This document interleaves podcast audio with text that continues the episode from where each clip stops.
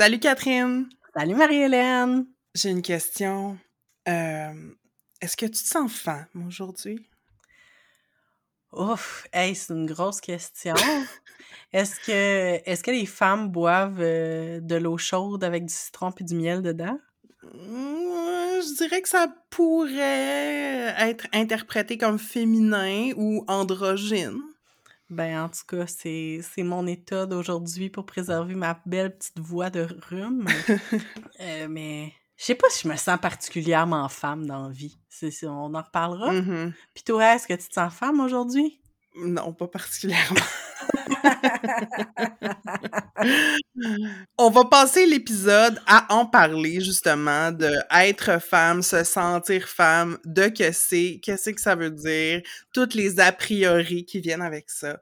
Une belle conversation sur la féminité.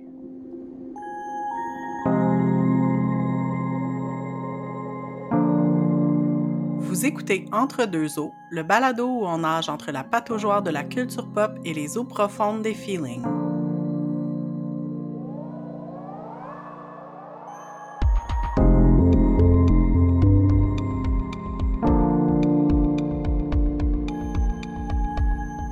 Ben oui, c'est notre épisode sur la féminité. Alors, euh, on va essayer d'explorer, euh, mettre nos, nos costumes, de, nos scaphandriers, puis on va partir dans la mer de la féminité. Je pensais que t'allais dire, on va mettre nos costumes de filles. Ben, on, on va certainement parler de, de costumes de filles à un moment donné, parce qu'en Mhm. quelque part, c'est... euh, je pense qu'on vous apprendra rien en vous disant que la, la- le, le- le genre est une performance. Mhm. Mais bon, euh, pour faire euh, un peu le menu de l'épisode, on va commencer tranquillement en pâte aux joueurs. On va parler de c'est quoi être femme versus être une fille, le fait de grandir assigné femme, qu'est-ce que ça a fait, ça a été quoi notre expérience à nous deux. Euh, puis on va aussi parler des questionnements féministes par rapport à la féminité normée, euh, une féminité qui est comme limitante, euh, qui est euh, ce à quoi on devrait aspirer, mais à, laquelle on veut pas nécessairement ressembler. En tout cas, on va parler de ça en pâte aux joueurs. Par la suite, en eau profonde, on a vraiment une volonté de queeriser la féminité. Fait qu'on va parler euh, des plaisirs de la féminité quand elle est choisie.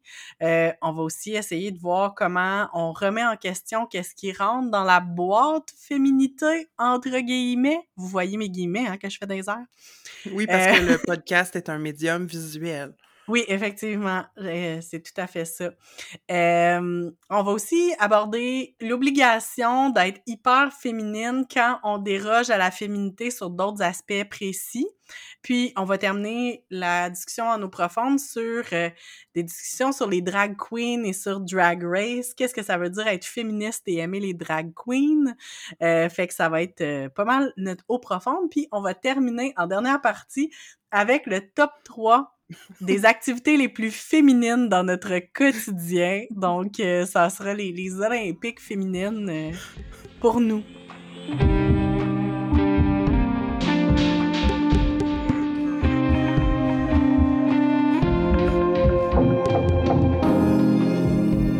Grandir assigné femme dans la société euh, occidentale, nord-américaine, c'est quelque chose. Et c'est notre point de départ euh, de notre conversation aujourd'hui. Mhm. Fait que quel genre d'enfant étais-tu, Catherine? Puis euh, est-ce que tu t'identifiais comme fille? Ben oui, vraiment. Puis je pense que, tu sais, j'ai toujours eu dans l'enfance puis dans l'adolescence des, des intérêts qui étaient quand même assez typiquement féminins, là, tu sais.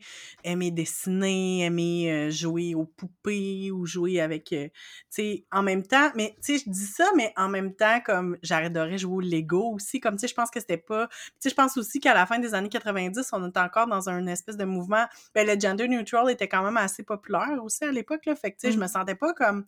Je sentais pas qu'il fallait que je corresponde à une fille Mais c'est ça, mais j'avais quand même des intérêts le plus féminins, j'aimais pas vraiment beaucoup le sport, c'était plus euh, euh, ces choses-là.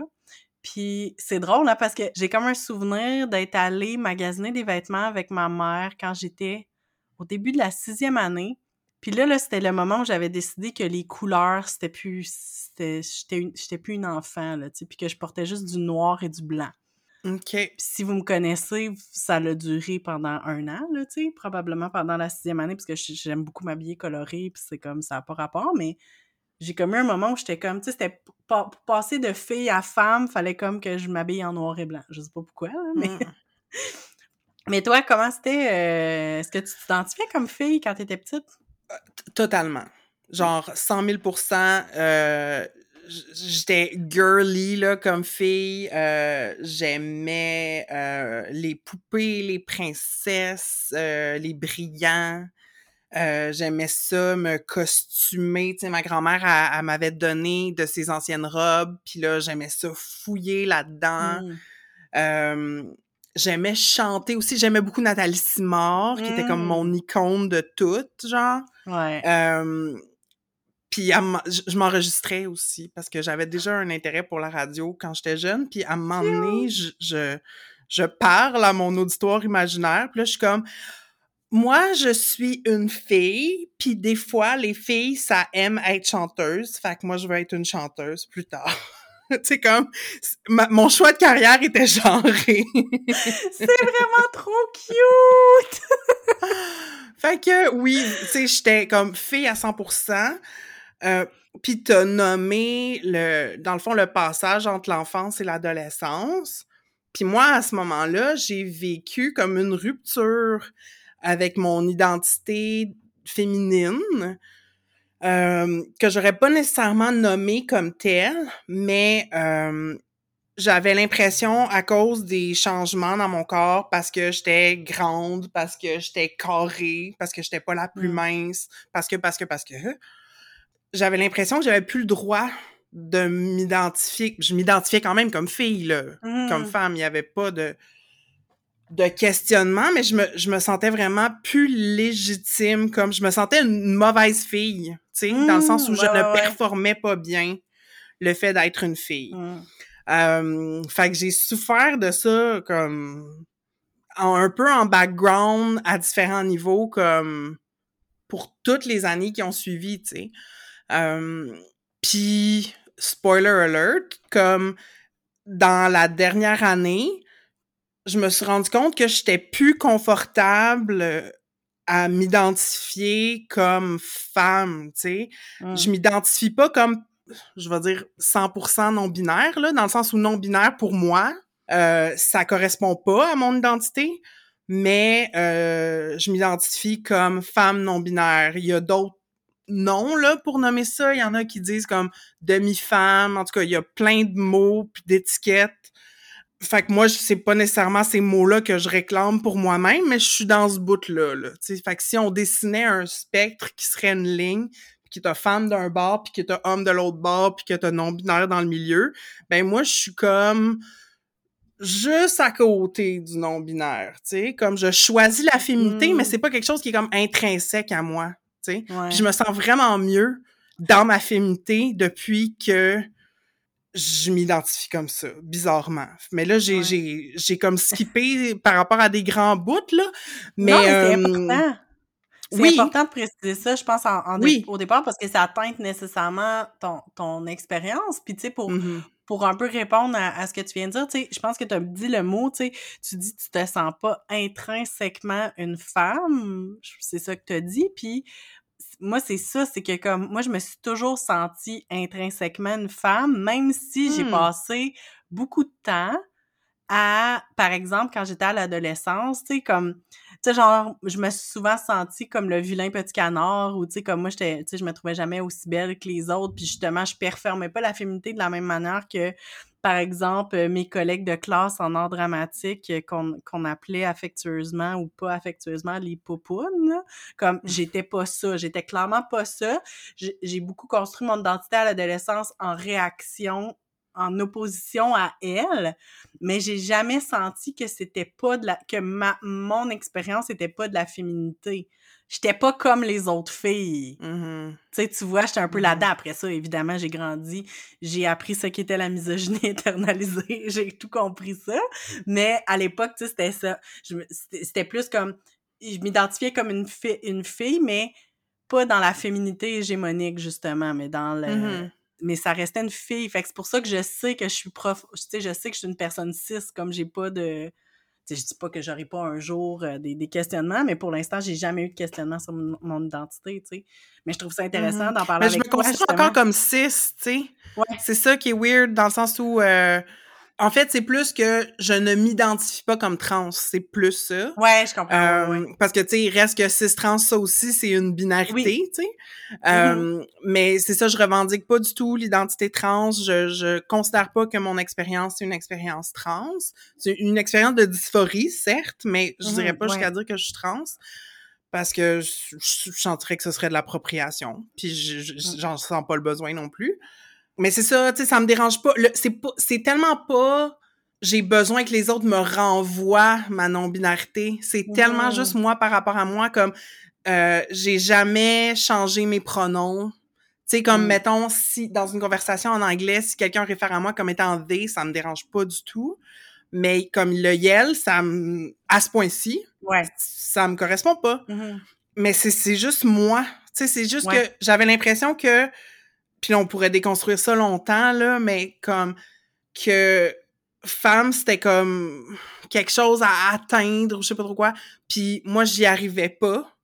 Puis là maintenant que je me dis non binaire, ben là j'ai le choix là d'aller piger dans la boîte que je veux puis je, je vais jouer dans la féminité quand ça me tente puis des journées que ça me tente pas de Mm. jouer puis il y a des journées que j'ai le goût d'a- d'avoir une énergie plus masculine puis c'est juste euh, c'est c'est moins de c'est comme si euh, pendant des années j'avais cherché à l'intérieur de moi comme une essence féminine genre puis je la trouvais pas puis j'ai Mm. comme arrêté de chercher je me suis juste dit comme ben elle est peut-être juste pas là puis c'est pas un problème tu sais Hmm. Hmm. Ben, c'est vraiment intéressant, puis je suis contente qu'on ait plongé encore plus creux que ce qu'on voulait plonger. Mais j'ai envie de nous ramener, euh, étant donné que la pâte aux joueurs a ses limites, euh, mais, mais j'avais envie qu'on parle de euh, la tension être féministe puis être féminine, parce que ça nous ramène j'ai l'impression à quand on s'est connus, tu sais. Mhm, Moi, je sais mhm. que... Puis à, à nos débuts féministes, là, quand on était des, des, des très jeunes féministes euh, qui, qui découvraient plein de trucs, je pense qu'une des raisons pour lesquelles on a, con- euh, on a connecté, c'est parce qu'on était justement dans cette recherche de comment on peut faire fitter la féminité et les idées féministes, ce qui est souvent considéré com- comme contradictoire. Bon, spoiler alert, c'est pas contradictoire pantoute, mais tu sais, on- moi et Marie-Hélène, on a tout réglé la question, mais, mais non, mais tu sais, comme, pis, parce que euh, c'est ça, je t'ai envoyé, pendant qu'on qu'on préparait cet épisode-là, je t'ai envoyé un lien vers un, un article qui était publié genre en 2000 2020-2021, je sais plus en tout cas, mais qui réclamait pouvoir être féminine puis féministe, tu sais. Puis j'étais comme, ben voyons, comme, ben me semble que ça fait longtemps que c'est réglé cette question-là, mais je pense que ça fait plus partie de l'évolution de chaque individu féministe et non pas comme Hmm. un enjeu, là, comme, tu sais, Mhm. ça, ça sera jamais réglé parce qu'à chaque nouvelle féministe, il va falloir qu'ils apprennent que, oui, oui, tu peux, comme, te maquiller puis être féministe, c'est correct, ça Mhm. va. Y a pas de problème. Ouais, parce que là, on, on- c'est sûr qu'on n'est plus dans les mêmes clichés de c'est quoi être une féministe qu'il y avait Ouais. il y a comme 10, 20, 30 ans. Oui, Mais il oui. y a quand même encore des clichés de féminité. En fait, plutôt des clichés de c'est quoi être une bonne féministe. Tu sais? Ouais. Puis c'est comme une image, euh, tu sais, faut que tu sois fonceuse. Tu sais, si on parle, Mhm. mettons, de, fémi- de féminisme, pardon, mainstream dans les dernières années, moi, j'ai toujours l'image de Beyoncé en tête avec, comme, Mhm. tu sais, le féministe en arrière au Super Bowl. Puis Beyoncé, elle projette une image de force, d'assurance, Oui. tu sais, de contrôle de sa sexualité. Euh, fait que là, tu sais, sans dire que comme c'est le modèle pour toutes les féministes, ça reste que c'est un autre, c'est une autre boîte, tu sais. Fait Ouais. que là, c'est comme, tu peux pas être féministe si euh, tu parles pas fort, tu sais. Mhm. Ouais, ouais, ouais, ouais. Puis là, ben là, il y a d'autres courants féministes qui sont qui se réclament de la softness, tu sais. Puis là, ça devient Ouais. une identité parce que justement, c'est pour déconstruire encore une fois, une certaine hégémonie de, OK, aujourd'hui, c'est quoi une, quote-unquote, vraie féministe? Mais non, c'est clair, là, puis, tu sais, cette idée aussi, là, dans, dans ce que j'ai lu, tu sais, on, on, dit souvent comme ben là, tu sais, si t'agis, si t'adoptes des, des comportements féminins, ben, traditionnellement féminins, associés à l'apparence, comme tu sais, se maquiller, euh, tu sais, euh, avoir un intérêt pour la mode, le, la gestion de la pilosité aussi qui rentre mm-hmm. là-dedans, là, tu sais, le fait de se raser puis tout ça. Il y a beaucoup de, ben, je vais pas jouer comme à l'épouvantail féministe, mais tu sais, comme on entend des fois des critiques de, de certaines féministes qui vont dire comme ben là, euh, tu fais ça pour les hommes, tu sais, tu fais ça parce que tu veux mm-hmm. plaire aux hommes. Puis là, il y a comme l'idée que une bonne féministe devrait pas vouloir plaire aux hommes, mais en même temps, on est tous dans, une dans une histoire qui est très hétéronormative, là, de dire comme nécessairement si une femme se, se, se met belle, c'est parce qu'elle veut plaire aux hommes, alors que comme on s'entend que comme c'est pas toutes les femmes qui veulent plaire aux hommes d'une mm-hmm. part, puis tu peux, tu peux aussi être attiré par les hommes mais vouloir faire ça pour toi, tu sais, il y a comme... Mm-hmm. Puis aussi, il y a la démonisation de vouloir plaire aux hommes, tu sais, alors qu'on est socialisé, tout est, mm-hmm. on est tout orienté pour que ça, par défaut, même pour les femmes lesbiennes, même pour les femmes bi, tu sais, que de de pas trop choquer les hommes, tu sais, euh, sur le plan professionnel, social, whatever. Puis j'ai l'impression qu'on blâme des individus pour comme un phénomène social duquel on, on, peut pas se retirer. Là, tu peux faire des efforts conscients pour le déconstruire, mais je veux dire, ça donne quoi de blâmer les femmes qui ont envie de plaire aux hommes, comme, puis il y a plein de raisons pour lesquelles tu voudrais plaire aux hommes, là. Anyway, mais en tout cas, mais c'est vrai qu'il y a en plus d'autres raisons pour lesquelles tu voudrais, tu sais, te maquiller, euh, te retirer les poils, euh, te mettre certains vêtements qui sont comme révélateurs ou pas, puis tous ces artefacts euh, féminins. Ben oui, ou tantôt tu parlais de Beyoncé, puis tu sais, comme de, de projeter une image de, de sexualité libérée aussi. Là, mmh. moi, dans ma tête, il y a ça aussi souvent, là, cette, cette idée que comme. Euh, je pense, comme tu disais tantôt, que l'image du féminisme a quand même changé là, dans les dernières années, mais reste que.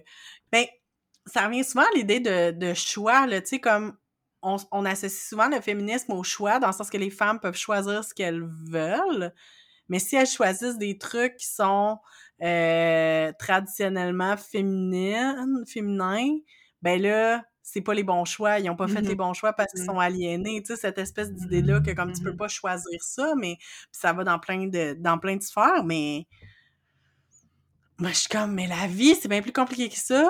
Comme c'est mm-hmm. bien plus compliqué que ça, puis y a pas, tu sais, tu choisis jamais une chose pour une seule raison, là, fait que c'est ça, là, de, de s'approprier que ce soit des intérêts féminins, comme euh, soit la couleur rose, soit les, euh, tu sais, justement, des, des, des, travaux manuels comme, euh, tu sais, du bricolage, du tricot, de la broderie, comme je veux dire, ça peut être, ça peut être traditionnel, mais je pense qu'on n'est plus rendu, on n'est plus à une étape où pour avoir des bas l'hiver, faut que la mère tricote des bas à, ses enfants, là, tu sais, fait que si tu choisis de tricoter des bas pour quelqu'un ou pour toi-même, ben, c'est ça, on n'est plus là, là, on n'est plus dans le, dans le rôle féminin de la femme qui va venir, comme justement, là, tu sais, euh, préparer les vêtements de sa famille, mais en tout mm-hmm. cas.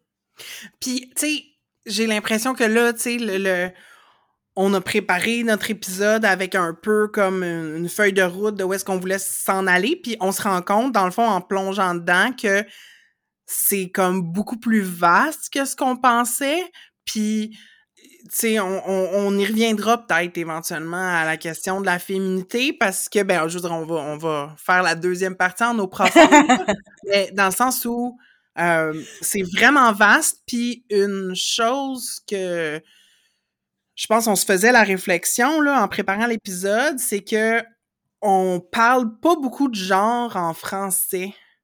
Oui. Puis, bizarrement, mais comme on n'est pas habitué à le déconstruire, je trouve, tant que ça. Ouais. Moi, tu sais, quand on disait le genre est une performance, là, ben, tu sais, Judith Butler, moi, je l'ai lu à l'université en anglais.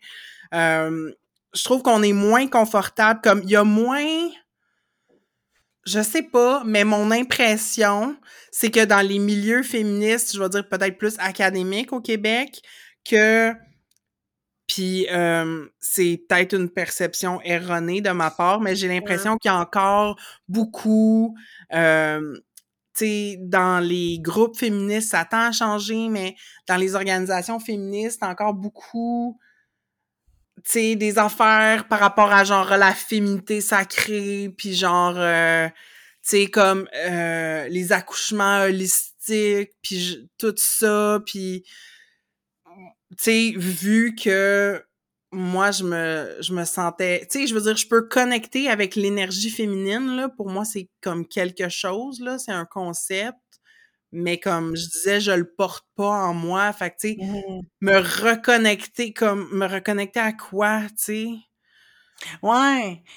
Ben, oui, puis c'est super drôle que tu dises ça parce que moi aussi, ça, ça me touche vraiment pas, ces idées-là de comme, tu sais, femme, féminité sacrée, tout ça, parce que euh, ben pas parce que, mais tu sais, j'ai vécu une grossesse, tu sais, fait que mmh.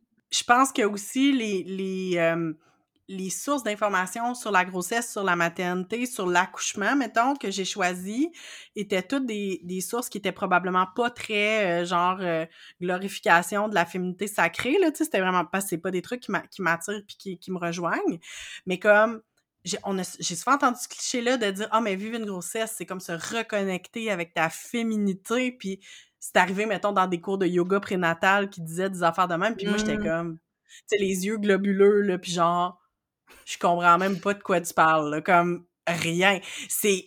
La, pour moi, l'expérience de grossesse, oui, ça a été une expérience qui m'a beaucoup centrée sur mon corps, sur mon enveloppe mmh corporelle, puis sur ce que mon corps était en train de faire, puis qu'est-ce qui travaillais.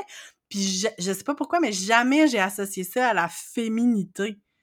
C'était comme ben mon utérus fait des choses, j'ai comme une tempête hormonale, mon corps se transforme, il y a plein de trucs, je m'enligne vers un changement drastique dans mon rôle comme personne parce que bientôt je vais accueillir un, être humain qui va complètement dépendre de moi et de mon conjoint, tu comme, c'est là où je m'en allais, mais jamais j'étais comme, oh mon Dieu, je me sens femme et je vis la féminité, tu c'était comme, c'était complètement étranger à moi, puis après ça, quand je tombe sur justement des trucs parce que je m'intéresse quand même beaucoup aux, questions justement de, de, de périnatalité, puis d'accouchement, puis de corps, puis d'accompagnement à la naissance. C'est des choses qui mm-hmm. m'intéressent. Fait que tu sais, je lis, je, je m'abonne à des comptes, tout ça.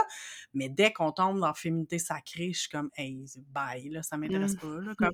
puis, puis c'est pour ça aussi que à chaque fois que je vois les débats sur comme, tu sais, changer le langage pour le rendre plus inclusif, puis parler de personnes enceintes au lieu de femmes enceintes ou de trucs comme ça, je suis comme, ouais, comme je me sens zéro, puis même si je m'identifie 100% femme, je me sens zéro exclue par mmh l'idée qu'on inclut d'autres personnes qui sont pas des femmes dans l'expérience de, de, de, la grossesse puis de l'accouchement parce que c'est la vie. Il y, a des, il y a des personnes qui sont pas des femmes puis qui accouchent. Fait qu'à un moment donné, comme, it's a thing. Comme... Mmh en tout cas, c'est...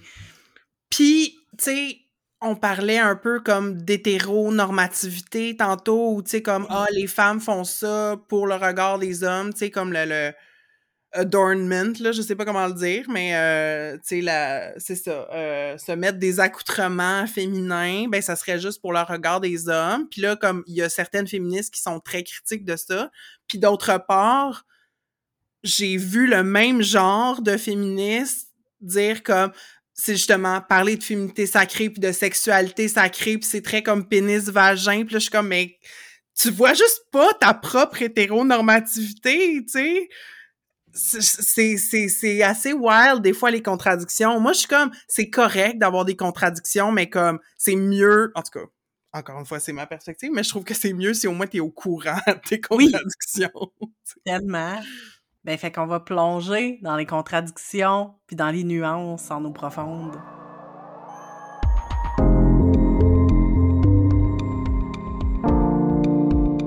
Queeriser la féminité slash la féminité queer, ça nous parle, c'est là qu'on s'en va.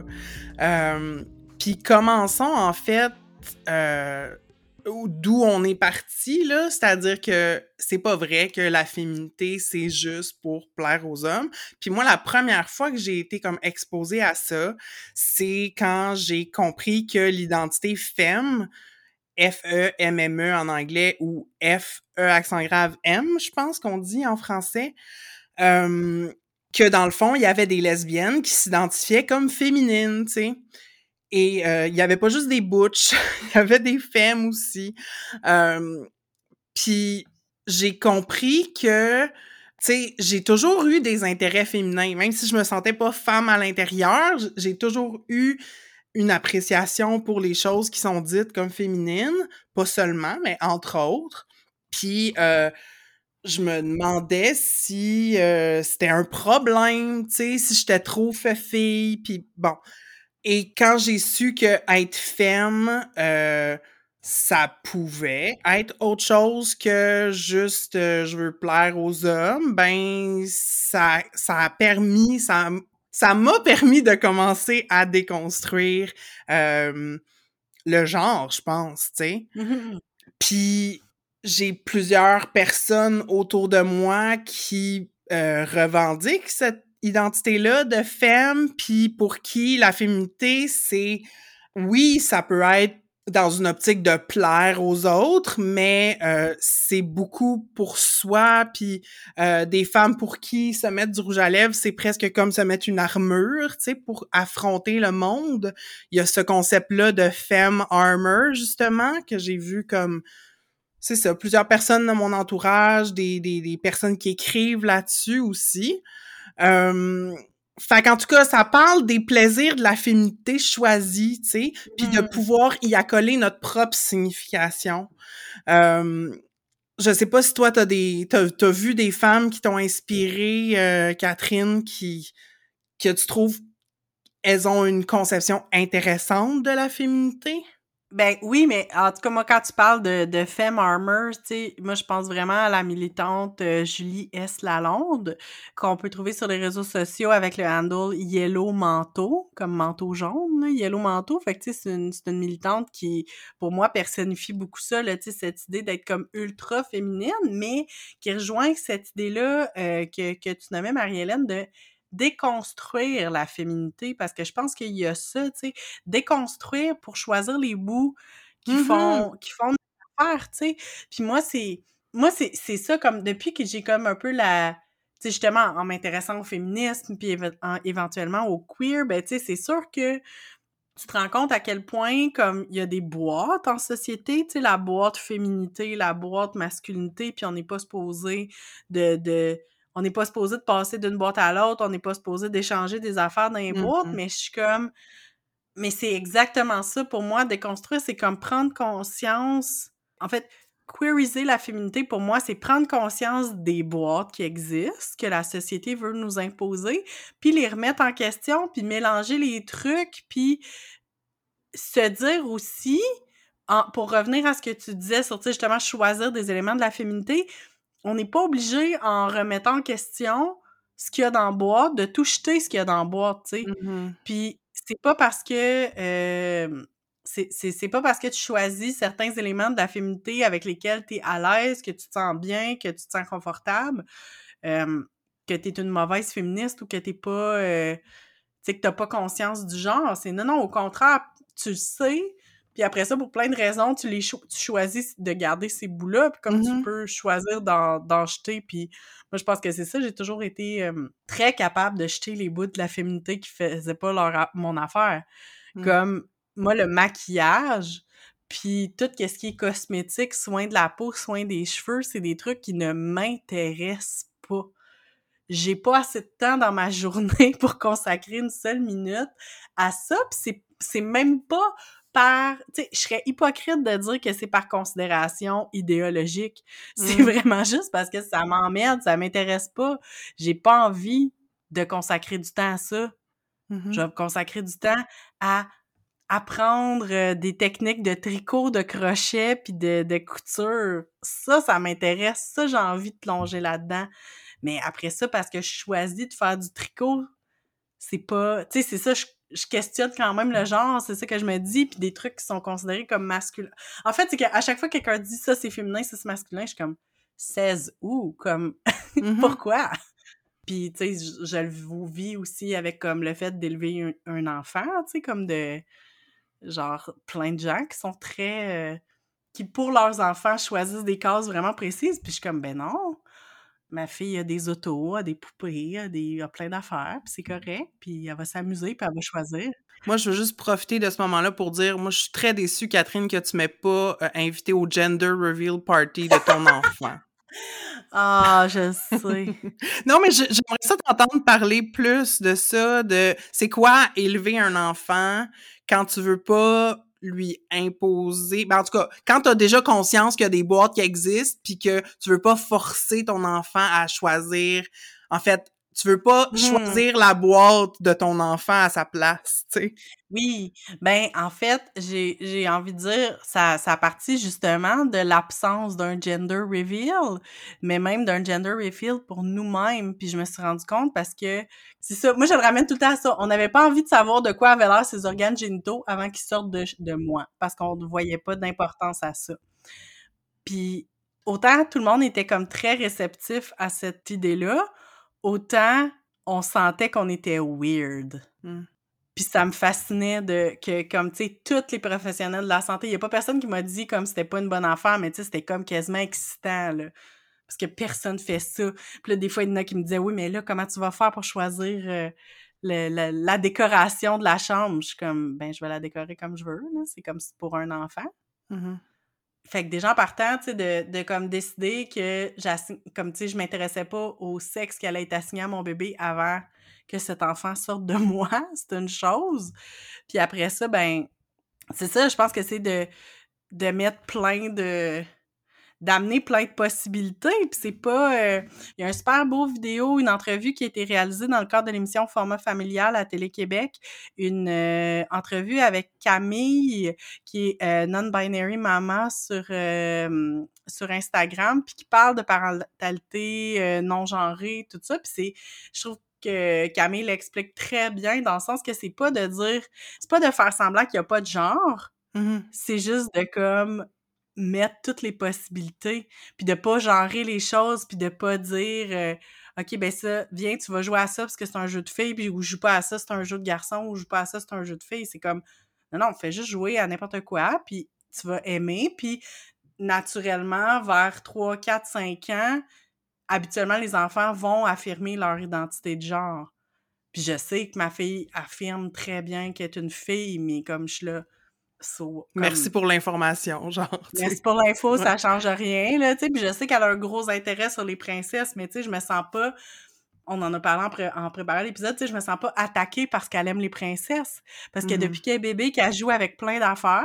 Puis là, en ce moment, en 2021, elle a une fixation sur les princesses.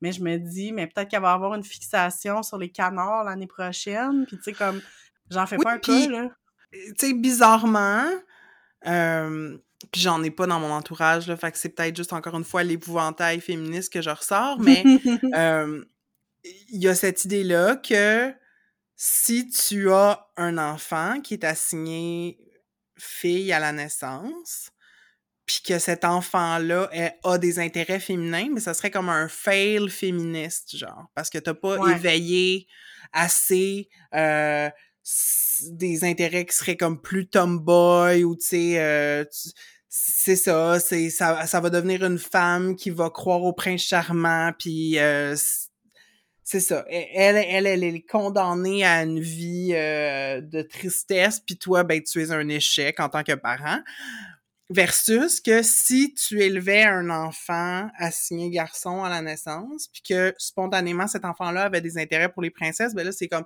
oh wow bravo, euh, bravo tu réussis, genre tu es libéré des carcans, ton enfant aussi c'est magnifique, tu sais? c'est comme on peut-tu laisser les enfants qui aiment les princesses aimer les princesses puis se calmer? Ben oui, puis en plus c'est que tu sais tu dis ça c'est comme si la la personne s'attribuerait comme la, la responsabilité personnelle alors qu'on vit en société puis qu'on n'est clairement pas la, la seule personne qui a une influence sur la conception du genre de, de son enfant. Moi, je sais que un, un des, des, chocs que j'ai eu dans ma vie, c'est quand je me suis rendu compte que ma fille, qui avait probablement, mettons, je vais dire deux ans et demi, là, tu sais, était capable de genrer les personnes qu'elle voyait sur la rue Mais j'étais comme, mais j'y ai jamais appris ça, là, tu sais, j'ai pas Mmh. l'impression. Puis moi, en plus, je sais que dans mon langage, je fais un effort pour quand on croise des personnes qu'on connaît pas dans la rue, j'essaie de trouver des termes comme épicène, tu sais, de parler de la personne, parler de l'enfant, euh, tu sais, de pas dire le monsieur, la madame, tu sais, comme parce que j'ignore leur sexe, euh, j'ignore leur, leur genre, leur identité de genre, c'est-à-dire, fait que, tu sais, je vais plus parler de la personne avec le manteau mauve plutôt que Mmh du monsieur là-bas ou de la madame là-bas, là. Puis là, à un moment donné, t'es comme ça, c'est un monsieur, puis ça, c'est une madame, puis j'étais comme mais où t'as appris ça? Mais en même temps, tu sais, elle va à la garderie, elle écoute des vidéos, euh, comme il y a Mmh. plein de monde qui y parle, je veux dire, je, elle vit pas toute seule avec moi, puis moi aussi, probablement que, tu sais, j'ai certainement des conceptions genrées, des choses, fait que c'est... Ça a comme été mon petit choc, mais après ça, j'étais comme... Souvent, c'est ça, je vais, remettre en question certaines choses, là, parmi les choses que je fais, c'est qu'à un moment donné, justement, elle m'a dit « Maman, moi, je suis une fille! » j'étais comme « Ah oui, comment tu sais ça? » Puis là, elle me regarde, puis elle monte ses cheveux, puis elle dit « Regarde, j'ai les cheveux longs! » Puis là, je fais, ben, moi, je connais des garçons qui ont les cheveux longs. Puis là, elle m'a fait comme, ah, OK. Elle continuait. Mais tu sais, c'est comme, c'est juste de comme, tu sais, j'y disais pas, tu sais, j'ai pas dit, ben non, t'es pas une fille, tu sais pas, t'as pas, tu sais, c'est pas ça non plus, Mhm. mais c'est plus l'idée que, ben non, comme toutes les filles ont pas les cheveux longs, puis tous les garçons ont pas les cheveux courts. Comme c'est pas de même ça marche, là, comme. Puis là, tu m'offres un segue trop magnifique que je vais attraper, là. Mais euh, c'est ça, c'est que les cheveux longs, tu sais, ça fait partie de des cases traditionnelles de la féminité, là. Fait que, tu sais, c'est ça, cheveux longs. Fait que là, si t'as les cheveux courts, ben, faut peut-être que t'aies un habillement plus féminin pour pas que Mm. le monde pense que t'es un gars. Puis si t'as un handicap, ben là, euh, je sais pas qu'est-ce que tu fais, mais comme peut-être faut que tu t'habilles en rose, là, parce que... Ou faut que tu sois mince, tu sais, parce que... Euh, il faut, faut pas que ton corps euh, ait l'air trop masculin. Euh, tu sais, si tu t'intéresses euh, aux motos, ben t'es bien mieux de. Avoir une moto rose. Ouais, c'est ça. Non, mais tu sais, c'est comme Ah si ouais. tu transgresses, il faut que tu. euh, Ouais. pour- en tout cas, il faut. Il faut rien, là. Mais comme. euh, Oui, oui. on, je vois souvent des femmes qui ont un réflexe de compenser, tu sais. Puis moi, c'est un peu ce qui est arrivé dans le sens où, vu que j'étais une femme grosse, vu que j'étais grosse, je me disais, ah, mais les gens pensent que je fail, puis je me disais que, que Mhm. c'était un fail, tu sais, que je je correspondais pas assez bien à la féminité, puis je savais pas, tu sais, j'aimais le maquillage, mais j'avais pas les techniques, puis là, j'étais grotesque, tu sais. Euh, j'avais très peur que les gens me trouvent ridicule dans ma participation à la féminité, tu sais. Hmm. Puis j'ai décidé depuis pas longtemps que je m'en mais ça m'a pris comme 38 ans, tu sais. Ouais. Puis j'ai j'ai fait sur Instagram dans les derniers mois, j'ai commencé à demander à mon entourage comme il y a plein, tu sais parce que je voulais euh, j'aime ça m'habiller et étant une personne grosse, ce que je peux porter, en fait les, les endroits où je peux magasiner, c'est limité. Mhm. Et puis, beaucoup d'influenceuses fashion grosses sont ultra féminines. Puis je dis pas qu'ils sont aliénés, là. C'est pas ça que je dis. Mais je trouve... Moi, je manquais de modèles. Ben, c'est ça. Je manquais de modèles de, de... Parce que je suis... Oui, je suis féminine, peut-être, dans mon expression de genre, mais je suis pas du tout froufrou, tu sais. Puis Mm. je, je cherchais des, influ... des influenceuses dans le spectre de la féminité qui avait un style un peu plus sobre ou plus androgyne, tu sais, puis j'ai fait des belles découvertes, euh, mais il a fallu vraiment que j'aille chercher consciemment parce que euh, c'est ça, je vois souvent ce réflexe-là de comme compensation, euh, de comme compulsion à être hyper féminine, en gros pour pas se faire traiter de lesbienne, là. Je veux dire, c'est plate, mais c'est ça, là. C'est encore une insulte aujourd'hui. Mais c'est ça, puis moi, ça me ramène tout le temps l'idée que, genre, justement, tu on disait comme, on parle de boîtes féminines, masculines, mais comme, moi, je suis comme, mais on peut-tu mettre le feu à ces boîtes-là? Tu sais, comme, faut pas penser qu'il y a une seule manière de vivre la féminité ou de vivre la masculinité ou de vivre son identité de genre, comme il y en a plein. Puis il me semble que tout le monde serait mieux si on polissait moins qu'est-ce qui rentre dans quelle boîte, puis qu'on faisait juste dire comme, mais non, mais il y en a pas de boîte, puis tout le monde s'identifie de la manière qu'il veut, puis... Où chaque personne a sa boîte, puis chaque personne comme curate qu'est-ce qui Ah! rentre dans sa boîte, tu Eh, sais. Une boîte bien. pour tout le monde. Pas tout le monde qui se fait donner ouais. une boîte ou une autre, tu sais.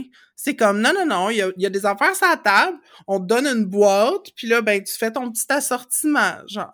Puis surtout, t'es capable de enlever les trucs quand tu veux plus les avoir, puis tu peux en rajouter d'autres quand Ouais, découvres parce que c'est tu fluide, man. T'es pas obligé de garder ta boîte tout le long de ta vie. Tu peux changer les affaires, tu peux faire des échanges. Parce que le Oh. concept de boîte... On espère que vous aimez notre métaphore. C'est parce qu'en fait, c'est notre manière de vous présenter notre projet de, de boîte d'abonnement. Euh, vous allez pouvoir, à chaque mois, vous allez recevoir une boîte. Non, c'est pas vrai. une boîte, on va l'appeler la boîte de la femme. non. Vraiment pas. Mais ouais, puis en parlant de, de queeriser la féminité, tu sais, comme il y a beaucoup d'éléments dans la culture queer, cultu- ou dans les cultures queer, j'ai envie de dire, parce que c'est vraiment vaste, mais tu sais, qui peuvent enrichir nos visions de la féminité. Puis Marie-Hélène, toi, je pense que c'est un peu euh, de lire des écrits de femmes trans qui t'a... Ouais, euh, je, vais je vais en nommer deux. Je vais nommer Pascal Bérubé, qui est une autrice québécoise. Je vais nommer Kai Cheng Tom. Euh, Puis Kai Cheng, là, je dois avouer que je sais plus comment cette personne s'identifie. Euh, je pense que des fois s'identifie comme non-binaire, des fois comme femme trans, là, mais comme revendique quand même publiquement la féminité. Puis euh, de lire les questionnements de ces personnes-là par rapport au genre, tu sais, comme de oui, je choisis la féminité, mais j'ai quand même des questionnements par rapport à la féminité hégémonique, puis je remets quand même en Mhm. question justement cette pression à l'hyperféminité. Pour les femmes trans, justement, il y a comme une pression énorme à passer parce que c'est si tu Oui. Si tu montres des signes que peut-être déjà été euh, que tu as été assigné homme à la naissance, ben là c'est ça, c'est comme c'est tu tu fails, tu sais. Ouais. Euh, fait enlever cette pression là, tu sais, laisser juste les êtres humains s'exprimer puis s'identifier de la manière qui euh, qui elles veulent. Euh, ouais, moi, moi, ça m'a fait du bien, tu sais, entre autres, de lire les poèmes de Pascal Bérubé sur euh, des fois son inconfort avec la féminité, même si elle la choisissait, tu sais, ça m'a, Ouais. je me suis vue, je, je me suis sentie reconnue, tu sais, là-dedans, puis euh, fait que oui, les, les femmes trans, puis leur manière de parler de la féminité, puis je pense que pour toi, Catherine, il y a, tu retrouves un petit peu ça. Je pense pas que tu t'identifies, à moins que tu me, tu m'apprennes quelque chose, mais je, je pense que tu prends beaucoup plaisir à regarder Drag Race pour les éléments, pour la déconstruction et la reconstruction de la féminité? Ben oui, exactement. Puis moi, je suis comme un peu plongée dans, euh, tu sais, justement dans la culture des drag queens. Oui, par, par Drag Race, puis évidemment que Drag Race, c'est comme un seul pan de la culture drag, puis qu'il y a plein d'autres trucs. Mais justement, tu sais, je pense que j'ai pas juste consommé Drag Race. Tu sais, je suis allée évidemment écouter le documentaire Paris is Burning de la euh, qui parle de la, de la ball culture. J'ai écouté assidûment euh, ben, des podcasts comme Deux Fifs le matin, puis euh, leur, leur podcast Crash ton thé qui suit Canada's Drag Race, mais tu sais, d'aller voir justement la culture, notre, ben, la culture queer, puis la culture des hommes gays aussi, parce que c'est pas nécessairement quelque chose que je- m'intéressais pas nécessairement, je suivais pas plein d'hommes gays, par exemple, sur les, sur les réseaux sociaux, mais là, avec mon intérêt sur Drag Race, ben là, j'ai commencé à en suivre un peu plus, puis comme de- d'en apprendre plus sur la communauté queer, puis de voir à quel point, justement, c'est des, des manières de se réapproprier la féminité, puis de, comme, de jouer sur les codes, puis de, tu sais, je trouve que c'est vraiment intéressant, puis là, je trouve ça intéressant de voir à la dernière saison de RuPaul's Drag Race, il y a eu un premier candidat homme trans qui a participé. Euh, là, présentement, dans la saison actuelle de Drag Race UK, il y a la première femme cis euh, qui participe comme drag queen, mais tu sais, Drag Race a, a longtemps eu, puis RuPaul a eu des, comme des positions transphobes, puis tu sais, je veux pas non plus, tu sais, je veux pas faire une thèse là-dessus parce que, en fait, je suis vraiment néophyte dans cette, euh, dans cet euh, univers-là. Puis, tu sais, je suis évidemment pas un homme gay, fait comme, tu sais, je, veux pas non plus comme euh, tout rentrer dans des détails, mais de tout ce que je connais de, la culture drague, c'est que c'est beaucoup plus que ça, que les femmes trans ont toujours eu, ben, que les, personnes trans, en fait, ont toujours eu une place là-dedans, que c'était même, à une certaine époque, le seul espace qu'il y avait pour s'exprimer, mmh que de ce que j'ai vu des expériences des, des femmes drag queen, euh, des femmes cis, euh, c'est généralement des femmes qui sont queer, des femmes lesbiennes, qui vont euh, être dans ces milieux-là. Fait que, après ça, tu ça appartient à la, à la culture queer en général. Puis c'est ça, j'ai comme une fascination. Puis c'est ça, je, te disais, en ben pas en blague, mais comme moi, je m'intéresse pas pantoute au maquillage, mais genre, là, ma, ma, ma drag queen préférée, c'est Trixie Mattel, puis tu sais, elle a sa propre ligne de cosmétiques, fait que c'est sûr qu'il y a beaucoup de ces contenus, par exemple, sur YouTube, qui, qui impliquent des Get Ready With Me, puis des, comme, des, du maquillage, puis je, m'en tirais en disant que je les écoute toutes, parce qu'à un moment donné, comme, ça m'intéresse pas tant que ça. Sauf qu'il y a quelque chose que je trouve fascinant d'en voir des drag queens se préparer, puis je trouve ça aussi fascinant que d'écouter les émissions de, de, de souffleurs de verre, là, dans le sens que ils créent des œuvres d'art, là, tu sais. Puis c'est ça, après ça, c'est que c'est sûr qu'il y a des éléments, surtout quand tu vas écouter des vieilles saisons de Drag Race, puis tu fais, tu vois que ça a super mal vieilli, puis que t'es comme ah il y a des éléments super misogynes dans certains éléments mais en même temps comme c'est pas supposé d'être ça tu sais c'est ça c'est ça le point puis euh, j'ai, je, mettrai en lien, j'ai écouté un, un, petit vidéo de Refinery29 qui a fait un vidéo sur des, euh, des drag queens femmes cis, puis euh, qui parlait comme de leur expérience de la misogynie dans les espaces gays, comme des mmh. espaces d'hommes gays.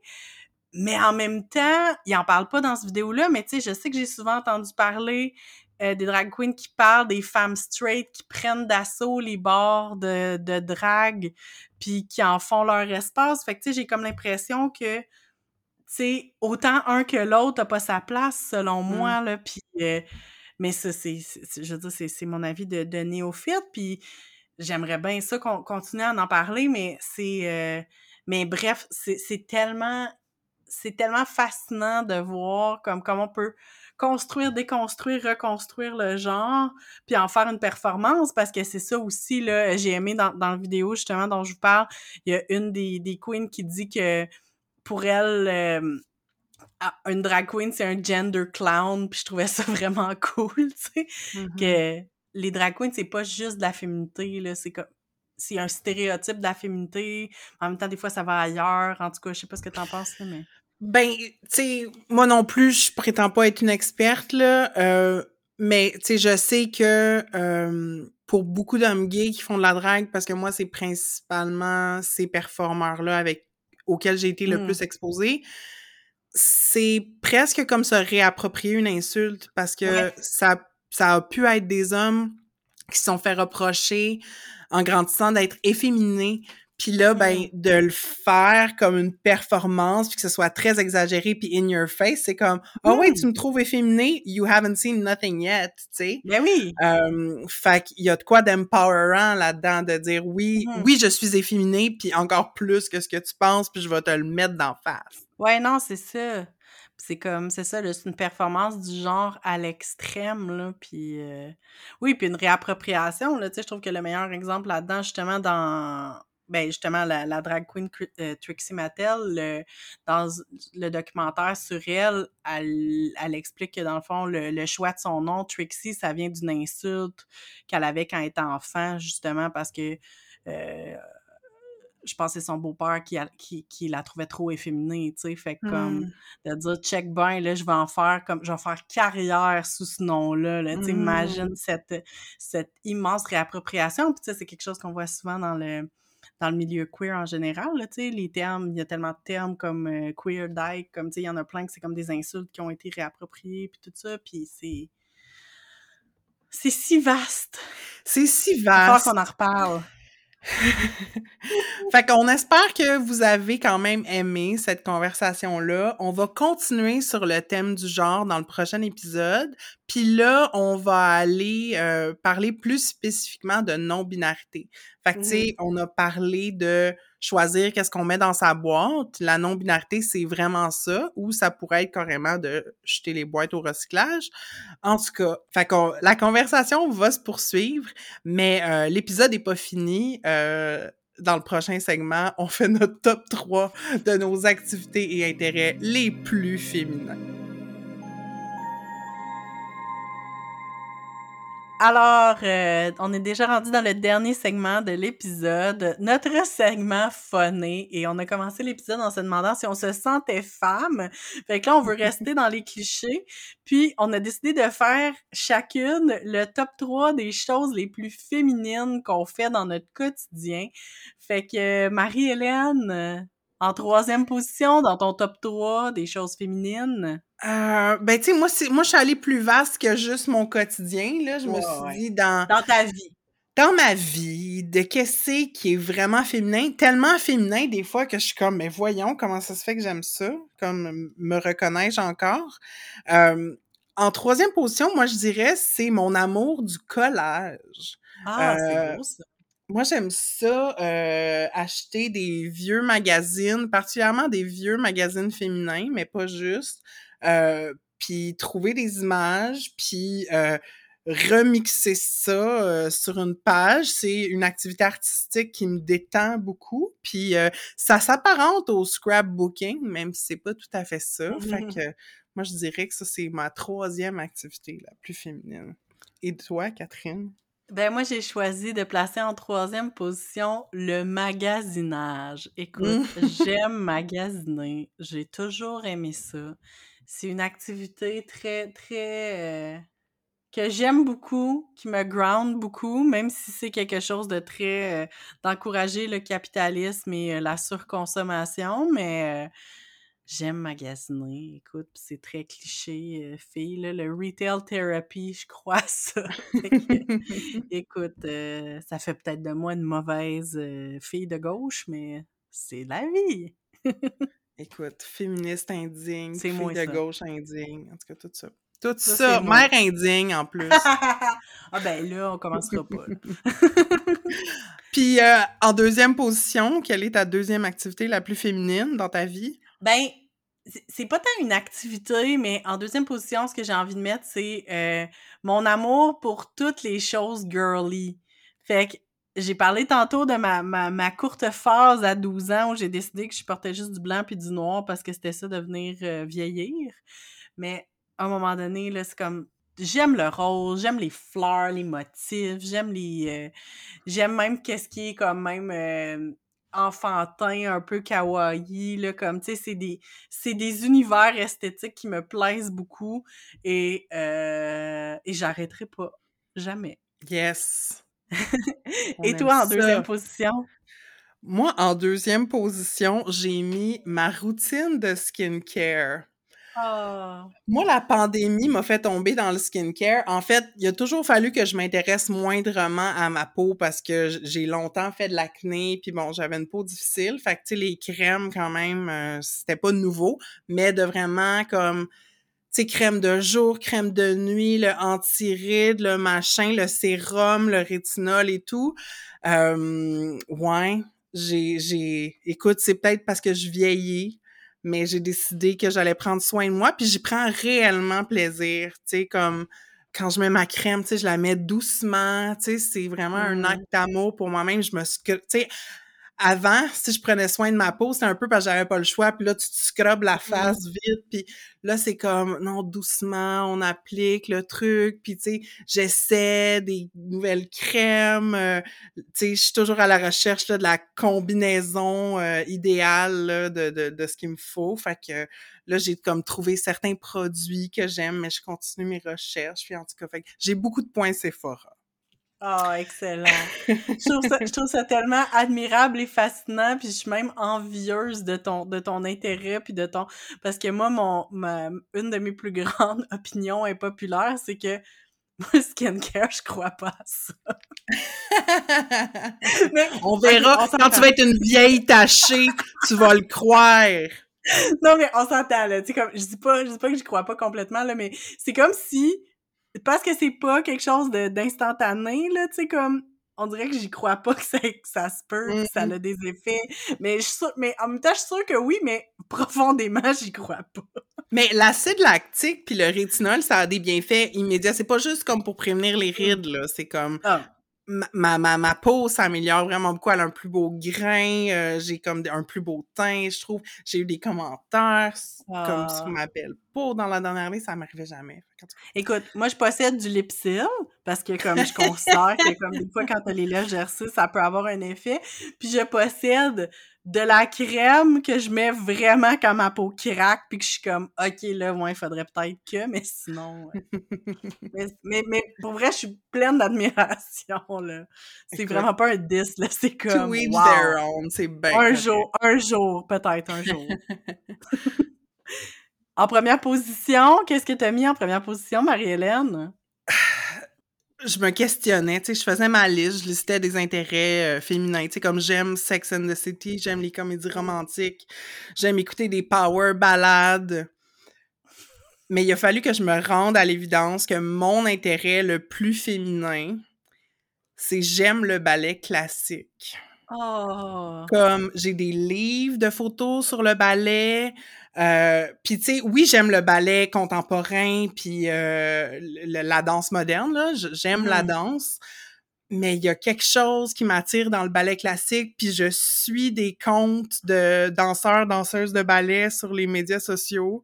Euh, c'est peut-être une Ah. chose que vous ne soupçonniez pas à mon égard, mais j'ai toujours été fascinée par cette danse-là, euh, par la performance incroyable des corps, puis euh, ouais, j'aime ça, aller voir comme des, des ballets là, traditionnels, puis il y a une compagnie américaine qui s'appelle le American Ballet Theater, que comme justement, eux autres, j'ai su aussi sur les médias sociaux, puis comme, en tout cas, si j'habite, si j'habitais aux États-Unis, j'irais tout le temps voir leur show, là.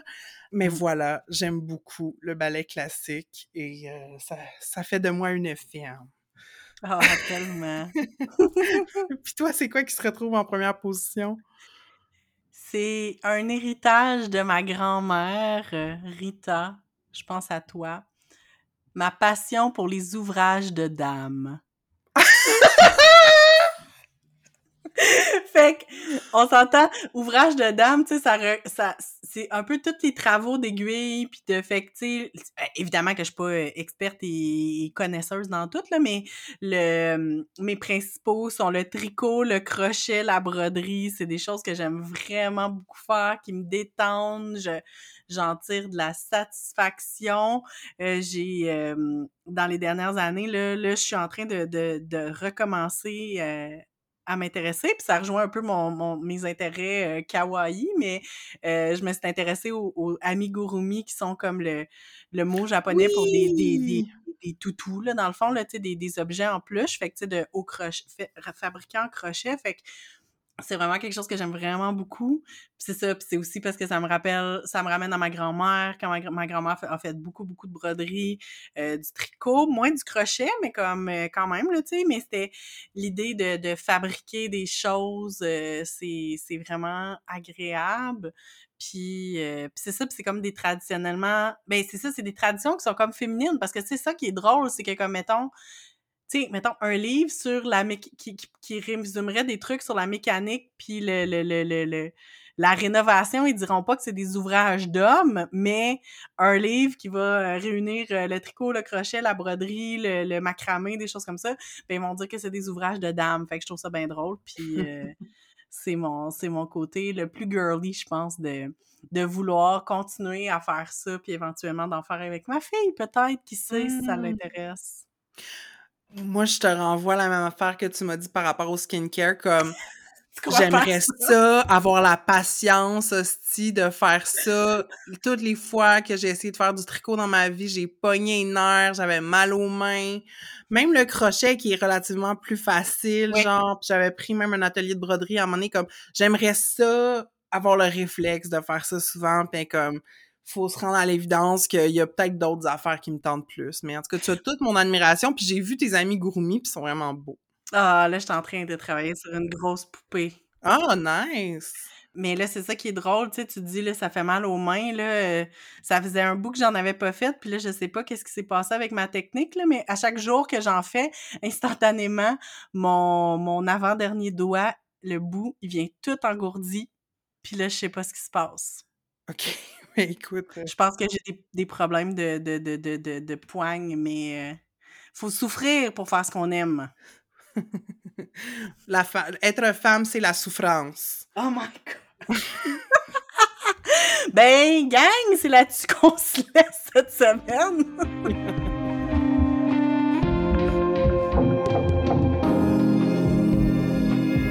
déjà la fin d'un épisode qui aurait pu durer 45 heures. Marie-Hélène, comment tu te sens? Est-ce que tu te sens plus femme qu'au début? euh, ben non, mais oui. euh, je me sens. Ben, tu sais, je suis charmée euh, de la discussion qu'on a eue, qui n'était pas exactement celle qu'on avait préparée. Puis, euh, je suis en paix avec ma féminité. Je me sens pas Hmm. femme, mais je suis contente d'avoir baigné dans l'univers féminin avec toi euh, dans la dernière heure. Et toi, Catherine, comment ça va? Te sens-tu plus femme? Peut-être que oui, peut-être que non, on ne le saura jamais. Non, mais comme euh, moi, c'est des sujets qui me passionnent, là. euh, j'en, ai même pas parlé, mais tu sais, moi, j'ai fait une, une euh, maîtrise au complet sur la féminité et les filles. Fait que tu sais, c'est sûr que c'est un sujet qui me, qui me passionne, puis sur lequel j'ai passé beaucoup, beaucoup, beaucoup, beaucoup, beaucoup de temps à réfléchir. Euh, fait que c'est pour ça que je dis qu'on pourrait facilement faire euh, 18 autres épisodes là, à partir des thèmes qu'on a effleurés aujourd'hui, mais euh, c'est, c'est vraiment le fun de, de partager ça avec toi parce que c'est comme si au départ, je me disais qu'on a commencé à travailler ce thème-là, je me disais Ah oui, mais tu sais, on a pas mal la même vision, je pense qu'on se rejoint full, puis en même temps, vraiment pas sur plein d'affaires, mais c'est vraiment le fun d'en parler. Mhm. ouais. C'est toujours le fun de jaser ensemble. Puis euh, on va Ah. vous mettre euh, le lien vers la maîtrise de Catherine en note de si vous avez une coupe d'heure pour aller lire ça. ben écoutez, on veut vraiment avoir vos réactions sur cet épisode-là. Euh, est-ce que vous, vous vous sentez femme? ça, on veut vraiment le savoir. On va Puis, faire un euh, sondage. Oui, c'est clair. Puis, euh, c'est quoi vos intérêts féminins préférés? Est-ce que vous vous sentez mal d'avoir ces intérêts-là? Est-ce que vous les cultivez? Vous les chérissez? Est-ce que vous êtes rejointe, vous, par les notions de féminité sacrée? On veut le savoir. Écrivez-nous sur nos médias sociaux. On est sur Instagram et sur Facebook avec le handle entre-deux-eaux.balado. Et n'oubliez pas de vous abonner à notre feed. On est sur toutes les applications de balado, juste à chercher Entre deux eaux. Et une manière facile et gratuite de nous soutenir, ben, c'est de soumettre un avis, particulièrement en nous mettant 5 étoiles dans Apple Podcast. Merci d'avance. Puis, si vous le pouvez, seulement si vous le pouvez, si vous le voulez, on vous invite à devenir un eau flotteur pour contribuer financièrement au balado, soit par des dons uniques ou récurrents. Euh, toutes les infos sont sur notre page web au entredeuxeaux.pinecast.co dans l'onglet Nous soutenir. Puis je vous mentionne que euh, on va de temps en temps sortir des trucs exclusifs aux flotteurs récurrents. Donc, euh, si vous nous faites des dons mensuels, ça peut être aussi peu qu'un dollar par mois, vous aurez accès à euh, des épisodes bonus et il y en a un qui vous attend. Donc, euh, ça vous tente. Si vous nous aimez. Oui, c'est ça, si vous nous aimez. Non, c'est que vous nous aimez si vous êtes rendu jusque-là. là, Il n'y a aucun, euh, aucun jugement sur votre amour. Mais si ça vous tente de contribuer financièrement puis de nous aider à réaliser ce projet-là, euh, ce serait vraiment cool. Oui, ça serait fou l'apprécier. Et puis, euh, ben, pour les épisodes gratuits, hein, parce qu'on fait quand même Oui, des oui. épisodes euh, comme ça qui sont accessibles à tous et à toutes. Le prochain épisode, on l'a dit, on va parler de non-binarité. On continue notre exploration du genre. Alors, euh, ben, à bientôt! À dans deux semaines!